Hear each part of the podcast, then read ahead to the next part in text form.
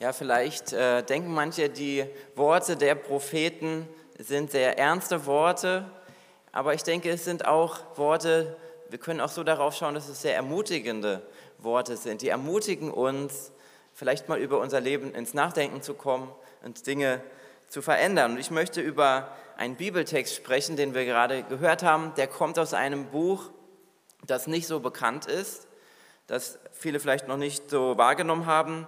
Und da geht es um den Propheten Haggai. Ähm, wer war Haggai? Was hat ihn ausgezeichnet? Und was hat er uns heute auch noch zu sagen? Haggai, Zachariah und Maleachi sind die drei Propheten, die am Ende des Alten Testaments stehen. Sie lebten in der Zeit nach der Rückkehr der Juden aus dem babylonischen Exil, aus der Gefangenschaft in Babylon. Und da war es im Jahr 539 vor Christus, dass der Perserkönig Kyros den babylonischen König besiegt hat, das babylonische Reich eingenommen hat und dann den Juden erlaubt hat, wieder zurückzugehen. Er hat ihnen erlaubt, wieder nach Jerusalem zu gehen und dort auch wieder das aufzubauen, was zerstört wurde. Er erlaubte ihnen auch, ihren Glauben wieder zu praktizieren. Haggai begann seine prophetische Tätigkeit im zweiten Jahr des Königs Darius von Persien, etwa im Jahr 520 vor Christus. Und seine Botschaft, die Botschaft vom Propheten Haggai, ist sehr einfach und klar. Er sagt, das Volk soll den Tempel Gottes wieder aufbauen und ihm die Ehre geben, die ihm gebührt. Die Juden hatten aber andere Prioritäten. Sie waren zurückgekommen aus der Gefangenschaft und das Erste, worum sie sich gekümmert haben, waren, ihre eigenen Häuser wieder aufzubauen. Die Häuser und die Felder. Aber sie haben den Tempel Gottes, den haben sie vernachlässigt. Haggai erinnerte sie daran, dass sie ihre Prioritäten überprüfen sollten und dass der Tempel Gottes das Wichtigste war. Der Schlüsselvers, den finden wir dann in Haggai Kapitel 2, den Vers 4. Da heißt es, aber jetzt sagt euch Jeschua, Sohn Jozadaks, du oberster Priester, ans Werk, ihr Leute von Juda, ich stehe euch bei, das sage ich, der Herr, der Herrscher der Welt. Das ist eine Ermutigung, eine Ermutigung, loszulegen, Gottes Reich zu bauen. Gott ermutigt sein Volk durch den Propheten Haggai, den Tempel wieder aufzubauen. Und das Volk hat dann auch auf diese Botschaft des Propheten gehört. Die haben das auch umgesetzt, gemacht. Und so sehen wir, dass ähm, ähm, ein paar Tage später sie mit diesem Bau des Tempels angefangen haben. 23 Tage später. Wir können hier die Tage auch mitlesen, die sind auch da aufgeschrieben in diesem Buch. In Haggai 1, Vers 14 und 15 heißt es, ich auch mal hier. So machte der Herr den königlichen Bevollmächtigten Zerubabel, den obersten Priester Jeschua und den Überrest des Volkes bereit, den Tempel des Herrn, des Herrschers der Welt, ihres Gottes, wieder aufzubauen. Sie begannen mit der Arbeit am 24. Tag des sechsten Monats. Steht der genaue Tag drin, wann sie angefangen haben, äh, diesen, ja, diesen Auftrag Gottes umzusetzen. Und das hat den Unterschied gemacht. Der Wiederaufbau des Tempels war ein wichtiger Schritt für das Volk Israel. Es war ein Zeichen dafür, dass sie ihre Prioritäten wieder in Ordnung gebracht haben, so wie es Gott gefallen hat. Dass er wieder an die erste Stelle in ihrem Leben gekommen ist. Das war nicht so gewesen am Anfang, als sie wieder zurückgekommen sind aus dem Exil, aber dann an diesem Tag haben sie gesagt, okay, wir wollen wieder die Arbeit am Reich Gottes priorisieren.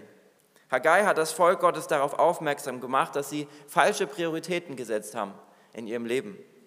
Aber wie sieht das mit unserem Leben aus? Wie sieht das mit unseren Prioritäten aus, die wir setzen?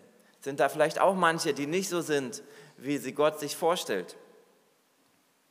Steht Gott wirklich an der ersten Stelle in unserem Leben? Oder sagen wir das nur so dahin? Oder spielt er vielleicht nur eine Nebenrolle in unserem Leben. Sind wir bereit, unsere Prioritäten so zu setzen, wie es Gott von uns möchte? Gott sind bestimmte Dinge in unserem Leben wichtig. Und da ist die Frage, wie, wie gehen wir damit um? Er sehnt sich danach, von uns geliebt zu werden. Und das soll durch unsere Worte und auch durch unsere Taten zum Ausdruck kommen. Wir singen Gott Anbetungslieder und wir bauen ganz praktisch sein Reich auf. Wir bauen seinen Tempel, aber nicht so wie damals, dass da ein Tempel gebaut wurde aus, aus Stein und aus Beton, sondern wir bauen den Tempel Gottes aus lebendigen Steinen. Das sind die Glieder am Leib Christi, das sind die Christen, das sind diejenigen, die da hinzugefügt werden, die umkehren, die wiedergeboren werden, die der Heilige Geist erreicht und erneuert und ähm, die dann hinzugefügt werden zu diesem lebendigen Tempel. Wir dienen anderen Menschen und wir setzen Gottes Missionsauftrag um.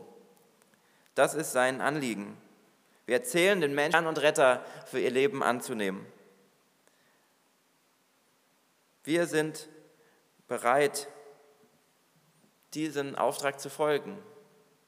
Und ist die Frage nur, nehmen wir uns ausreichend Zeit auch dafür in unserem Leben? Geben wir dem genug Raum? Schauen wir uns einmal den Bibeltext etwas genauer an. Den Text hat uns Martin eben vorgelesen und wir lesen von dem Problem, das die, das die Israeliten hatten. Sie hatten den Auftrag erhalten, den Tempel Gottes wieder aufzubauen, aber sie hatten das aufgeschoben. Sie haben gesagt, ja, das, vielleicht können wir das irgendwann später mal machen. Aber stattdessen hatten sie sich um ihre eigenen Häuser und Felder gekümmert. Gott schickte dann den Propheten Haggai zu ihnen, um sie daran zu erinnern, dass sie ihre Prioritäten überprüfen sollten. In Vers 4 lesen wir, aber es ist offenbar nicht zu früh, dass sie selbst in prächtigen Häusern wohnen, während mein Haus noch in Trümmern liegt. In einer anderen Übersetzung steht da, ist es jetzt etwa die Zeit für euch, in euren holzvertäfelten Häusern zu wohnen, während dieses Haus in Trümmern liegt. Das Volk hatte vergessen, dass der Tempel Gottes das Wichtigste ist und dass sie diesem ihre Aufmerksamkeit schenken sollten. Und dabei geht es nicht um irgendwelche Mauern, es geht nicht um Steine, die da aufeinander gehäuft werden, sondern es geht um die Anbetung Gottes. Das ist das Wichtigste, worum es geht. Sie hatten ihre eigenen Bedürfnisse und ihre Wünsche vor die Bedürfnisse Gottes gestellt. Auch wir können manchmal äh, so entscheiden, wie sie damals entschieden haben. Es gibt so viele Dinge, die wir zu tun haben und wir vergessen so leicht, was wirklich im Leben zählt, worauf es wirklich ankommt. Wir kümmern uns um unsere Arbeit, um unsere Hobbys, um unsere Familien und vergessen dabei, dass Gott an erster Stelle stehen sollte. Es ist eine Herausforderung für uns, die Zeit so zu nutzen, dass Gott die Ehre gegeben wird. Gott hat sie uns anvertraut, diese Zeit. Und seitdem ich Vater geworden bin, habe ich das auch noch mal ganz neu bemerkt oder ist mir aufgefallen, wie wertvoll die Zeit ist, die wir haben. Denn Dadurch, dass unsere Tochter zur Welt gekommen ist, hat sich in Bezug auf die Zeit alles verändert. Es ist viel weniger Zeit da äh, für, für Dinge, wo man vorher noch einfacher Zeit hatte. Und ähm, ja, es ist auch eine Herausforderung, die Zeit zu finden und die Zeit so zu gestalten, wie Gott es möchte, auch für mich. Und ich nehme mir jeden Tag Zeit für Gott, aber ich würde mir auch wünschen, noch mehr Zeit zu haben, noch mehr Zeit mit ihm verbringen zu können, im Gebet, und im Bibellesen. Momentan ist es bei mir etwas so, dass ich so 20 Minuten am Tag Zeit mit Gott verbringe, Gebet und Bibellesen. Aber mein Ziel ist es, dass ich noch mehr Zeit habe. Ich wünsche mir, dass ich 45 Minuten Zeit mit Gott jeden Tag verbringen kann. Und vielleicht hast du auch so viele Verpflichtungen wie ich, vielleicht hast du weniger Verpflichtungen.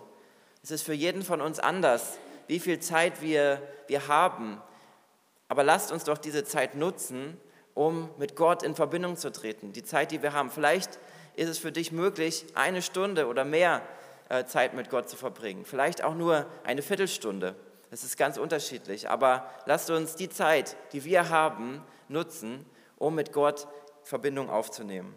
Dazu möchte ich dich ermutigen, die Prioritäten in deinem Leben zu überprüfen. Nutze sie, um deine Beziehung mit Gott zu vertiefen. Im Endeffekt in unserem Leben kommt es eigentlich nicht auf diese Dinge an, die wir sehen, die Dinge wie so materielle Dinge, Besitz, darauf kommt es gar nicht an, sondern es kommt auf das an, was in Ewigkeit Bestand haben wird. Und das sind unsere Beziehungen. Unsere Beziehung zu Gott und die Beziehung zu unseren Mitmenschen.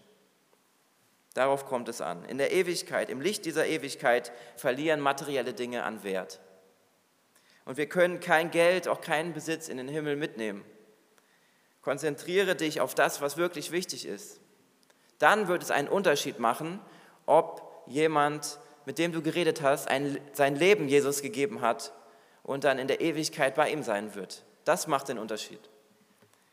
Und auch, ob du dieser Beziehung zu Gott die Priorität in deinem Leben gegeben hast. Das macht den Unterschied.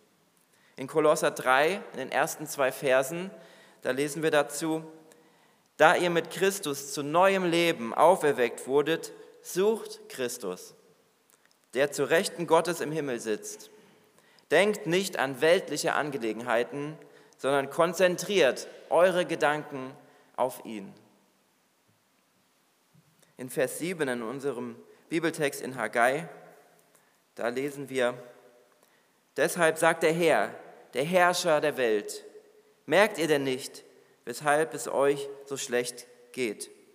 Oder in einer anderen Übersetzung, so spricht der Herr der Herrscher, richtet euer Herz auf eure Wege. Überprüft eure Prioritäten, die ihr im Leben setzt. Gott fordert uns dazu auf, sicherzustellen, dass unsere Prioritäten im Einklang mit seinem Willen sind. Wir sollten uns fragen, ob wir genug Zeit für das Gebet, für das Bibellesen uns nehmen. Ob wir genug Zeit für unsere Familie und Freunde uns haben. Und auch genug Zeit für den Dienst im Reich Gottes. Und damit es dir leichter fällt, einen Überblick über deine Prioritäten zu bekommen, habe ich einen Zettel entworfen und den habe ich austeilen lassen. Sollte jeder einen bekommen haben, wenn ihr noch keinen habt, könnt ihr später noch einen bekommen. Das ist ein Überblick über die Prioritäten, eine Tabelle. Du siehst in dieser Tabelle vier Felder und alle Dinge, die du in deinem Leben machst, die kannst du in eines dieser Felder eintragen oder die kann man dem zuordnen. Es gibt wichtige und unwichtige Dinge im Leben. Es gibt dringende. In welchem Feld verbringst du die meiste Zeit in deinem Leben? Feld 1, 2, 3 oder 4. In Feld 1, da geht es um wichtige Dinge, die gleichzeitig auch dringend sind. Die müssen jetzt gemacht werden. Vielleicht ist dein Auto kaputt und es muss repariert werden. Das ist dringend und wichtig und muss gemacht werden. Aber vielleicht hast du dich auch bereit erklärt, eine Feier zu organisieren für jemand und es muss bis zu dem Datum gemacht sein. Das ist dringend und dann auch wichtig. Hier, das ist hier mit Abgabetermine gemeint. Das sind alle ähm, Zeiten, wo man weiß, bis zu dem Datum muss irgendwas gemacht worden sein. Bis zu diesem festgelegten Zeitpunkt. Menschen, die ihren Schwerpunkt im Leben im Feld 1 haben, die haben sehr viel Stress. Ja, und die sind auch gefährdet davon, ein Burnout zu bekommen. Sie sind ständig damit beschäftigt, wie so ein Feuerwehrmann Brände zu löschen. Ja, und laufen einem Problem und hinter dem anderen hinterher. Das ist das Feld 1. In den Feldern 3 und 4 geht es um Dinge, die nicht wichtig sind. Unwichtige Dinge. Andere Menschen kommen zu uns und halten uns von irgendeiner wichtigen Arbeit ab. Nachrichten im Internet oder soziale Medien lenken uns ab. Beim Fernsehen oder beim Filmeschauen können wir Zeit verschwenden. Oder auch, vielleicht bei manchen ist es auch so, dass Kreuzworträtsel oder Sudoku oder was auch immer äh, die Zeit rauben können. Menschen, die den Schwerpunkt in ihrem Leben in Feld 3 und 4 verbringen, die verschwenden ihr Leben und geben Gott damit auch nicht die Ehre. Jetzt bleibt noch das Feld 2 übrig. In dem Feld geht es jetzt um wichtige Dinge, die aber nicht dringend sind. Wir nehmen uns Zeit, zur Ruhe zu kommen. Und wir nehmen ähm, unseren eigenen Stresslevel wahr. Wo stehe ich gerade und ähm, was kann ich tun oder wo kann ich vielleicht auch mal etwas zurückschrauben? Prioritäten setzen bedeutet auch, dass wir zu einer Sache Ja sagen, dann sagen wir gleichzeitig zu etwas anderem Nein. Und da ist auch wichtig, auf uns, auf unsere eigene Gesundheit zu achten. Wir planen im Voraus, um besser mit den Herausforderungen im Leben umgehen zu können und nicht unter diesen Zeitdruck zu geraten, der dann in Feld 1 wäre. Und so kann man äh, auch Herausforderungen besser angehen. Außerdem verbringen wir Zeit mit Gott und erfüllen dadurch auch den Zweck, zu dem wir geschaffen wurden. Er hat jeden Menschen dazu geschaffen, dass wir ihn anbeten. Das ist unsere Bestimmung. Von daher, ähm, wer die meiste Zeit in seinem Leben im Feld 2 verbringt, der lebt ausgeglichener, hat mehr Disziplin und kommt, geht auch besser mit Krisen im Leben um, kann sie besser bewältigen. Gott hat uns dazu geschaffen, dass unser Schwerpunkt im Feld 2 äh, liegt. Überlege, welche Aktivitäten du in deinem Leben ändern kannst, dass du mehr Zeit in diesem Feld 2 ähm, verbringst. Und da liegt auch ein besonderer Segen darauf. In Vers 6 in unserem Bibeltext lesen wir davon, wie Gott seinen Segen zurückgehalten hat weil sein Volk nicht für sein Haus gesorgt hat, falsche Prioritäten gesetzt hat. Gott spricht, ihr habt reichlich Samen ausgesät und doch nur eine kümmerliche Ernte eingebracht. Das Korn reicht nicht zum Sattwerden und der Wein nicht für einen ordentlichen Schluck. Ihr müsst frieren weil ihr nicht genug anzuziehen habt.